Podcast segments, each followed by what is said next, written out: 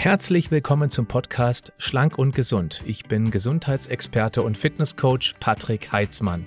Dieser Podcast ist mir eine Herzensangelegenheit, weil ich dich unterstützen möchte, dass du noch fitter, gesünder und schlanker wirst. Schön, dass du mit dabei bist. Als mich die Frage von Basti erreichte, ich lese es hier einmal vor, ich möchte mein Gewürzregal aufräumen und frage mich, welche ich unbedingt behalten soll, Hast du da eine bevorzugte Auswahl? Da ging ich an mein Gewürzregal und habe mal reingeschaut, welche verwende ich praktisch nie. Die habe ich gleich auch sortiert, teilweise noch mit Ablaufdatum 2018. Und ich habe auch viele gefunden, nämlich fünf Stück an der Zahl, die ich tatsächlich sehr regelmäßig verwende. Über die möchte ich heute einmal sprechen, denn Gewürze sind regelrechte kleine Wundermittel. Die sind sehr oft unterschätzt. Es geht nicht nur um Geschmack. Gewürze haben auch eine sehr heilende Wirkung und das ist auch schon viele tausend Jahre bekannt. Sie werden also in der traditionellen ähm, chinesischen Medizin beispielsweise regelmäßig verwendet. Und äh, sie haben sogar die Möglichkeit, dass der Kalorienverbrauch sich etwas erhöht. Also sozusagen als Schlankmacher-Gewürz gelten. Insbesondere zwei, die ich hier sehr wichtig finde. Das schon mal vorneweg. Chili und äh, Zimt. Dann haben sie auch eine blutzuckerstabilisierende Wirkung. Das ist insbesondere dann wichtig, wenn man möglicherweise mit Diabetes Typ 2 kämpft oder schon Prädiabetes hat. Das erwähne ich deshalb, weil es ganz viele Menschen betrifft, viel mehr als es eigentlich auch wissen. Viele haben das schon und wissen es noch nicht. Verdauungsförderung ist auch ein wichtiger Punkt, weil da geht es um die Darmgesundheit. Ganz wichtig ist, Gewürze alleine haben kaum eine wirklich sehr, sehr ähm, signifikante Wirkung. Das nicht aber eben ins Essen reingemixt, machen sie das Essen nicht nur lecker, rer, rer, rer, rer, sondern sie helfen eben auch noch. Also in Verbund mit gesunder Ernährung ist es super. Fangen wir an mit Kurkuma. Das ist ein traditionell indisches Gewürz und da geht es eigentlich um den Wirkstoff Kurkumin, der da drin steckt. Kurkumin hilft beispielsweise der Leber bei der Schwermetallausleitung und das ist insbesondere deshalb wichtig, weil unser Essen heute, insbesondere wer gerne Meeresfrüchte, sprich auch Fische isst, Raubfische, große Fische, Thunfisch beispielsweise, der leidet sehr häufig unbemerkt unter einer äh, Schwermetallbelastung. Und Kurkumin, also das Kurkuma-Gewürz, insbesondere das Kurkumin hilft eben da etwas entgegenzusetzen. Es gilt auch als starkes Antioxidant, ist auch ein wichtiger Punkt. Das habe ich in eins der letzten Videos mal erklärt, warum das so wichtig ist. Es gibt freie Radikale, das sind aggressive Singles und die wollen Paarbindungen, also Paare auseinanderreißen, um sich dann mit dem neuen frei gewordenen Partner wiederum zu verbinden. Und das stört natürlich die Beziehung. Es gibt schlechte Stimmung im Organismus und das kann unter anderem eben auch Krebs begünstigen.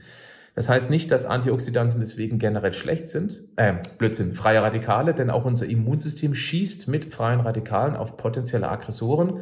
Das heißt, freie Radikale sind nicht ausschließlich schlecht, aber ein Übermaß ist eben dann zu schädlich, weil das Immunsystem dann zu doll schießen kann, beziehungsweise eben dann Gewebe verletzt werden kann. Und deshalb ist es ganz gut, dass man ein bisschen was entgegensetzt. Und Kurkumin ist eben ein starkes Antioxidant. Es wirkt auch antientzündlich. Es ist zum Beispiel gut gegen Arthrose, gegen Schuppenflechte oder auch Neurodermitis, was möglicherweise auch damit zusammenhängt, dass das Kurkuma gut für den Darm ist, ja, äh, wo eben sehr häufig stille Entzündungen stattfinden, was sich wiederum auf die Haut auswirken kann. Und Schuppenflechte und Neurodermitis ist natürlich ein Hautthema. Deswegen wenn man darunter leidet, kann man ruhig mal gucken, wo kann ich ein bisschen mehr von diesem Kurkuma-Gewürz reinbasteln. Es soll auch laut einiger relativ neuer Studien wunderbar in der Krebsprävention wirken. Ich sage immer dazu, wenn es darum geht, Krebs etwas entgegenzusetzen, dann ist das gut. Man sollte aber nicht davon ausgehen, wenn man einen grundsätzlich schlechten, ungesunden Lebensstil hat und ich nehme ein bisschen Kurkumin, dass man dann vor Krebs geschützt ist. Das ist Bullshit, das geht nicht. Es ist immer ein sehr komplexes Thema, das Thema Krebs. Aber auf jeden Fall hilft eben das Kurkumin durchaus in der Prävention. Dann das Gewürz Kurkuma, das schmeckt sehr würzig und vielleicht auch tendenziell etwas bitter. Deswegen, es passt nicht zu allem. Also ich würde es nicht in den Milchreis reinmachen wollen, das ist eher Zimt geeignet. Es passt aber wunderbar zu Reisgerichten, zu Fisch und Fleisch, zu Rührei oder auch in den Erkältungstee. Und ähm, der Inder beispielsweise, neben der, der gerne sehr viel Kurkuma zu sich und deswegen ähm, ist das auch äh, traditionell sehr wirkungsvoll bei denen. Ja, die Inder lieben Kurkuma. Jetzt muss man dazu aber Folgendes wissen. Es geht ja eigentlich um den Wirkstoff Kurkumin. Und im Kurkuma ist zwischen drei und fünf Prozent Kurkumin enthalten. Und das ist natürlich verhältnismäßig wenig. Um an eine nennenswerte Menge Kurkumin ranzukommen, müsste man also theoretisch dann täglich würzen mit Kurkuma. Inder machen das traditionell sehr, sehr viel. Auch in der Hitze, weil es eben auch antibakteriell wirkt, haben wir da etwas, was dieser Vermehrung der Bakterien wunderbar entgegenwirkt. Aber wir machen es traditionell eben eher nicht. Und wer Lust hat und das hoch komprimiert zu sich nehmen möchte, ich weiß, dass viele von euch auch total auf unser Kurkumin bei Vita Moment abfahren. Wir kriegen da richtig tolles Feedback zu, weil es einfach eine Kapsel ist, die ähm, ganz einfach geschluckt werden kann. Und in einer Vita Moment Kurkumin Kapsel, da stecken 350 Milligramm reines Kurkumin drin. Wenn man das umrechnen würde auf das Gewürz, müsste man am Tag im Verhältnis zu einer Kapsel circa 12 Gramm Kurkuma zu sich nehmen. Das ist ja schon ein ordentlich gehäufter, also ein leicht gehäufter ähm, Esslöffel Kurkuma-Gewürz. Und dann stimmt möglicherweise auch das Kosten-Nutzen-Verhältnis nicht mehr. Außer man nimmt es sehr, sehr gerne für seine Speisen, weil dann braucht man keine extra Kurkumin-Nahrungsergänzungen. Ich nehme es kurweise, ein bis zweimal pro Jahr. Das bedeutet, ich nehme ein, manchmal auch zwei Dosen. Meistens ist es eine. Das mache ich dann zweimal im Jahr zu irgendwelchen, also ich habe da auch keinen genauen Zeitraum und nimm einfach eine Dose lang ähm, jeden Tag einmalig mal zwei von diesen Kurkumins. Also einmal morgens, einmal abends. Und durch diese kurweise einen Einsatz von diesem Kurkumin habe ich die ganzen positiven Vorteile von eben genau diesem Produkt. So mache ich das. Es gibt eine sehr interessante Geschichte dazu, dass man auch sieht, wow, das kommt wirklich im Körper an. Ich glaube, ich habe es ja auch schon mal erzählt. Ich möchte es ja einmal ganz kurz erzählt haben. Meine Frau schickt mich zur Kosmetik. Ich wehre mich immer dagegen, weil ich finde das nicht ganz so wichtig. Also ich habe da irgendwie eine andere Einstellung, aber meine Frau möchte gern, dass ich das mache, damit ich möglichst lange jugendlich und knackig aussehe. Also werde ich da geschmiert und gedrückt und gepinselt und gepflegt. Und meine Kosmetikerin, ich kann mich noch sehr gut daran erinnern, die sagte mal zu mir, sag mal, Patrick, nimmst du Kurkuma oder Kurkumin? Ich so, äh, ja, nehme ich gerade. Ja, das sieht man, weil das kommt aus den Poren wieder raus. Das heißt, wenn ihr eben dann mit ihren Tinkturen mir die Haut sauber macht, dann hat sie einen ganz leichten gelben Film drauf. Und das ist kein Dreck. Das ist das Gewürz Kurkuma. Da sieht man, wie gut das im Körper aufgenommen wird und sich im kompletten Körper verteilt. Das ist sogar minimal, weil du siehst jeden Hauch auf so einem Pad, wenn eben da etwas gelb schimmert, dass es aus den, aus den Poren wieder auskommt. Das geht durch den kompletten Körper durch und hat da eben die Wirkung. Würde mich sehr interessieren, wenn du auch mal so eine ähnliche Erfahrung bei dir mit der Kosmetik gemacht hast, schreib das bitte mal in die Kommentare. Finde ich super interessant. Ähm, hat mich sehr überrascht dass sie mich proaktiv darauf anspricht. Gut, ähm, also das nächste ist, was ich mir ausgesucht habe, was ich in meinem, in meinem Küchenregal habe, Chili. Chili ist sehr, sehr gut für das Immunsystem, es ist gut für die Durchblutung und es wirkt auch appetitzügelnd. Der eigentliche Wirkstoff, der nennt sich Capsaicin. Und der hat eben eine Heilkraft bei Magen oder für, als, als Prävention für Magengeschwüre. Warum? Wenn es im Magen ein bisschen schärfer ist, dann produziert der Magen natürlicherweise etwas mehr Säure, ähm, Säure vor Säure schützenden Schleim. Und das eigentliche Problem mit Magengeschwüren ist ja, dass, die, dass der Säureschutzmantel nicht mehr richtig funktioniert. Und dann wirkt diese extrem aggressive Magensäure mit einem pH-Wert von zwischen 1 und 2 auf das Gewebe und das entzündet sich eben dann und so entstehen Magengeschwüre. Übrigens, äh, Helicobacter pylori, das ist ein, ein Bakterium, was sehr verbreitet ist und das schafft es eben auch, diese Säure dort an der Stelle, wo sich das Drecksding eingenistet hat, zu neutralisieren und so können eben Magengeschwüre bis hin zum Magenkrebs führen.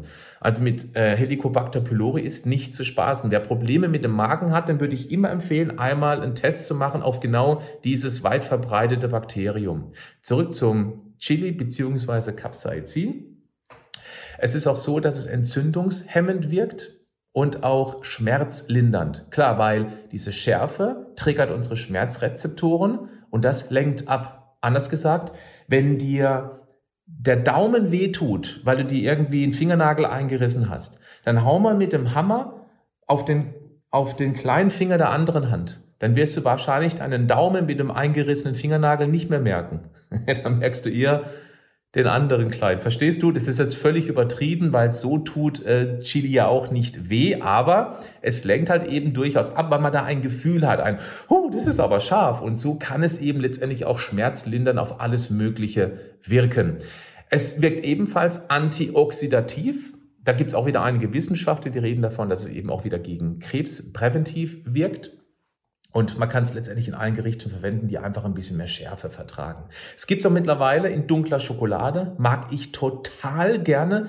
Dunkle Schokolade mit, mit äh, diesem Chili drin. Ich liebe es. Magst du das auch? Schreib's mal in die Kommentare.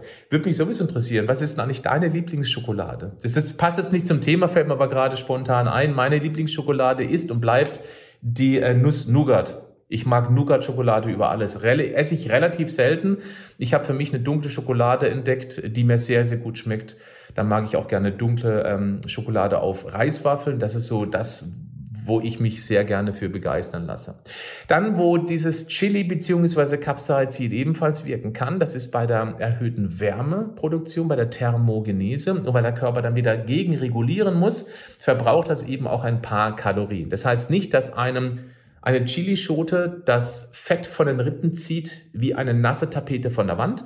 Aber es ist ein kleines Bausteinchen mehr, insbesondere für die, die ohnehin gern scharf essen. Und wenn Sie jetzt noch eine Gemüsepfanne machen, wo eben irgendwie eine scharfe Soße mit dazu passt, dann ist das ein echtes Fettverbrennungsgericht sozusagen.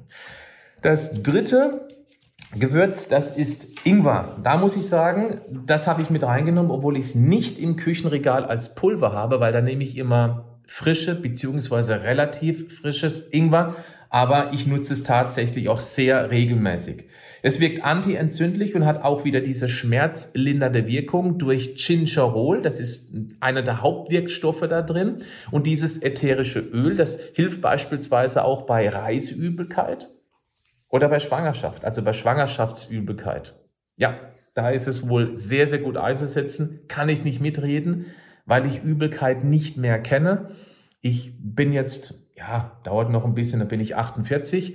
Ich glaube, das letzte Mal wirklich heftige Übelkeit mit übergeben, das war, ich weiß es nicht mehr, mit 20? Also vor ja, grob 28 Jahren. Ich kenne dieses nicht mehr. Magen-Darm habe ich nicht mehr, Gott sei Dank. Früher äh, war ich regelmäßig so angeschlagen. Das war auch meine Motivation, mich mit dem Thema zu beschäftigen. Ich habe mich so schlecht ernährt, dass ich regelmäßig ähm, Magen-Darm-Geschichten hatte. Es war echt äh, beschissen, ja, zum Kotzen sozusagen, wortwörtlich. Es ist auch sehr gut gegen Migräne. Auch da muss ich sagen, kann ich nicht mitreden, kenne ich nicht, habe ich nicht. Ich kenne Kopfschmerzen auch nicht wirklich. Aber ich weiß von vielen aus meiner Community, dass es eben auch da sehr, sehr gut hilft. Es hilft auch gegen Menstruationsbeschwerden. Da kann ich mitreden. Nee, kann ich nicht wirklich. Aber auch das als Feedback aus meiner Community, es hilft wohl gegen Erkältungen. Und das stimmt. Ja, ich habe auch mal lokales Halskratzen, Schnupfen und auch da arbeite ich sehr, sehr gerne mit frisch geriebenem Ingwer und mache eben da noch ein bisschen Kurkuma. Das ist jetzt kein mega leckerer Tee, aber er ist echt sehr gut verträglich. Und ähm, deswegen kann ich das auch sehr empfehlen. Hilft auch bei Arthritis. Das habe ich mir auch noch notiert. Es wirkt einfach schmerzlindernd und damit auch gegen die Symptome dann äh, wird es mittlerweile auch sehr gerne als Prävention gegen Darmkrebs verwendet. Auch hier nochmal, weil es wichtig ist, ähm, Ingwer alleine schützt nicht vor Darmkrebs, wenn man eine grottenschlechte Ernährung hat. Das ist völlig klar, aber das ist mir wichtig zu erwähnen, wenn man immer wieder irgendwo liest und hört, wie auch hier in diesem Video und Podcast, dass etwas gegen Krebs schützt, heißt das nicht, ich nehme das und dann bin ich gefeit davor. Nein, so ist es nicht. Das wäre zu einfach. Dieses äh, Gingerol, von dem ich gesprochen habe, das ist, wirkt ähnlich wie Aspirin und deswegen hat es eben so schmerzlindernde oder auch gegen Kopfschmerz eine, eine entfaltende Wirkung. Das ist das Tolle daran. Dann hat die Ingwerknolle eine Menge Eisen, Kalium und eben auch viele weitere wichtige Vitalstoffe. Es ist eine regelrechte Vitalstoffbombe. Empfehlung, nicht zu hoch dosieren. Bis 50 Gramm am Tag ist aber alles im grünen Bereich. Danach könnte es vielleicht ein bisschen unangenehm werden vom Empfinden. Der eine ist empfindlicher, die andere eben eher nicht. Das vierte Gewürz, das ich auch gerne verwende, auch meine Kinder, das ist Zimt. Und da gibt's den Wirkstoff Kumarin da drin. Das ist, ähm, das ist ein Aromastoff. Achtung, ganz, ganz wichtig an dieser Stelle, auch wenn Kumarin ein potenzieller Wirkstoff ist, es gibt leider einige Menschen, das ist wohl genetisch bedingt, da kann dieser Stoff tatsächlich zu erhöhten Leberwerten führen. Ganz wichtiger Punkt. Also das sollte man mit auf dem Schirm haben, wer zum Beispiel sehr gerne Zimtsterne isst. Und da ist ein ganz wichtiger Punkt. Es gibt zwei unterschiedliche Hauptzimtarten, die verwendet werden. Es gibt einmal den Ceylon-Zimt und es gibt einmal diesen Cassia-Zimt. Und gerade wenn es zum Beispiel um Gebäck geht, um die Weihnachtszeit, Zimtsterne, da wird eben doch dann tendenziell eher der Cassia-Zimt verwendet und der hat eben einen sehr hohen Anteil von genau diesem ähm, Kumarin. Und das kann eben sehr ungünstig wirken. Da gibt es sogar Warnungen, dass man eben gerade Kinder nicht zu viele Zimtsterne essen lassen soll. Ich kann keine Menge angeben, weil es ja völlig individuell ist, wie viel von diesem Cassia-Zimt überhaupt da verwendet wird. Ich möchte nur darauf hinweisen, dass man nicht jeden Tag haufenweise Zimtsterne essen sollte zur Weihnachtszeit. Ja, ist noch ein bisschen hin, bis es Weihnachten wird, aber habt das bitte mit im Hinterkopf.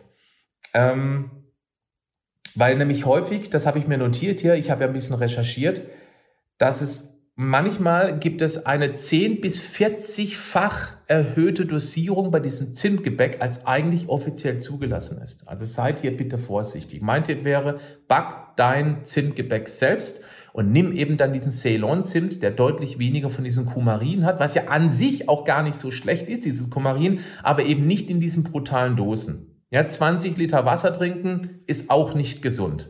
Ja, aber zwei Liter Wasser am Tag ist spitzenmäßig und super wichtig als Grundlage für die Gesundheit. Also Dosis-Wirkung-Beziehung kann immer irgendwie sehr ungünstig sein.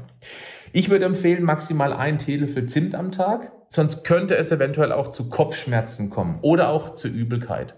Und Zimt passt zum Beispiel super in den vorhin schon genannten Milchreis. Zimt hat nämlich einen weiteren tollen Effekt. Es wirkt antimikrobiell, es kann also gegen Bakterien und gegen Pilze wirken. Auch das ist wiederum sehr wichtig für einen gesunden Darm. Und ähm, es ist auch schon lange erprobt. Es ist eines der ältesten bekannten Gewürze. Also schon weit vor Christi Geburt wurde es in China und Indien regelmäßig verwendet. Der spannendste, äh, die spannendste Wirkung von Zimt finde ich auf die Entlastung der Bauchspeicheldrüse. Denn Zimt wirkt folgendermaßen an den Zellen. Du musst dir vorstellen, damit der Zucker in die Zellen versorgt werden kann, muss aus der Bauchspeicheldrüse so eine Art Schlüsselmännchen müssen da ausgeschüttet werden. Das sind kleine Männchen, haben Schlüssel und die schließen die Zellen auf, damit der Zucker reingepackt werden kann. Wenn die Zelle aber schon rappelvollgepackt ist mit viel Zucker, dann wehrt sich diese Zelle und die verstopft von innen so ein bisschen dieses Schloss, damit eben dann das Insulin nicht mehr so einfach in das Schloss reinkommt und das Ding umdrehen kann, damit eben dann noch mehr Zucker reinkommt. Zimt befreit dieses Schlüsselloch wieder und so kommt eben der Zucker immerhin dann aus dem Blut, wo er eben potenziell toxisch wirkt. Also ein sehr hoher Blutzuckerspiegel ist gefährlich für die Gefäße und auch für die Nerven. Menschen mit Diabetes Typ 2, die wissen das. Ja, bis, kann bis zu Amputation von Gliedmaßen, bis zu Erblindung und Nierenversagen führen. Das ist dann Endstadium sozusagen. Und deswegen wirkt Zimt eben da insofern, dass der Zucker besser mit weniger Aufwand von Insulin, mit Bauchspeicheldrüsenentlastung eben in die Zellen reinkommt, wo es eben dann auch dann tendenziell auch mehr zu Fett verarbeitet wird oder eben umgewandelt wird, der Zucker. Was natürlich dann das Negative ist, aber es geht raus aus dem Blut und das ist enorm wichtig. Ab und zu Zimt, wie gesagt, das kann ich empfehlen. Letztes Gewürz, auch spannend, ist Kreuzkümmel. Das kann den Blutdruck reduzieren und auch die Knochendichte erhöhen. Es wirkt auch gegen einen Blähbauch. Also wer häufig Probleme hat nach dem Essen mit einem Blähbauch, der sollte zum einen herausfinden, liegt das vielleicht an dem, was im Essen drin ist. Da finde ich ein Ernährungstagebuch sehr interessant zu führen. Das vielleicht mal als Nebenbei-Tipp. Ja, Essen, permanent Blähbauch, aufschreiben. So kann ich über die Dauer herausfinden, gibt es irgendwie einen Inhalt in diesem Essen, was besonders zum Blähbauch führt. Manchmal ist es Milchprodukte, dann können es auch eben Getreideprodukte sein, dann können es auch ähm, beispielsweise rohes Gemüse sein, Salat beispielsweise, wo einige drauf reagieren. So, und Kümmel wirkt diesen Blähungen entgegen, Kreuzkümmel. Es hilft auch gegen Husten tatsächlich. Also wenn man einen nervigen Husten hat, dann ruhig mal mit Kreuzkümmel arbeiten als Gewürz oder eben als Tee. Es regt die Darmbewegung an und kann auch bei der Darmsanierung helfen, weil es eben auch gegen schlechte Pilze wirkt. Nachteil, es hat einen relativ intensiven Geschmack, den nicht jeder mag. Und ähm, es passt jetzt nicht zu Kreuzkümmel, aber ich finde es ganz lustig. Weil es gibt ein anderes Gewürz, das wäre jetzt das sechste, aber ich möchte es nur erwähnen, weil ich das sehr interessant finde. Koriander. Ich zum Beispiel, ich mag Koriandergewürz sehr gerne und ich weiß, dass grob die Hälfte Koriander ekelerregend findet. Warum? Weil die eine genetische Disposition haben, die Koriander wie Seife schmecken lässt. Das ist super interessant. Also bei mir schmeckt es nicht mal im entferntesten nach Seife. Aber wenn man diese genetische Komponente hat, dann schmeckt Koriander, nicht Kreuzkümmel, Koriander wie Seife. Würde mich auch sehr interessieren. Betrifft dich das? Wichtig, das ist nicht schlimm. Dann kannst du halt eben kein Koriander essen. Also du kannst schon, aber es schmeckt nicht. Ähm, aber das fand ich super interessant. Schreib das bitte mal in die Kommentare, ob für dich Koriander nach Seife schmeckt. Da bin ich echt gespannt, wie viele davon betroffen sind. Ja, und wo passt jetzt Kreuzkümmel dazu? Zu Kohl natürlich, zu Sauerkrautgericht. Und gerade weil Kohl auch tendenziell blähend wirkt, kann man da schon ein bisschen vorbeugen, indem man eben da noch kräftig Kreuzkümmel mit dazu packt. Passt auch wunderbar zu Käse und auch im Brot verarbeitet. Also gerade wenn du Brot selber backst, da mach doch ein bisschen Kreuzkümmel mit rein, wenn du diesen Geschmack an sich magst. Ist eine super Sache. Gut. Ähm, wir verwenden zum Beispiel auch viele von diesen Standardgewürzen in unserem Vita Moment Koch- und Backbuch. Ich weiß gar nicht, ob du das schon kennst. Da sind 93 schnell zubereitete Rezepte drin. Und natürlich spielen Gewürze, diese Standardgewürze auch eine große Rolle. Und wenn du magst, dann guck mal in die Show Notes oder in die Videobeschreibung. Da gibt's einen Link zu diesem Buch und äh, dann hast du auf jeden Fall in der Küche die Möglichkeit, 93 super leckere Rezepte nachzubasteln. In diesem Sinne, bleib gesund, aber mach auch was dafür. Bis dann. Tschüss.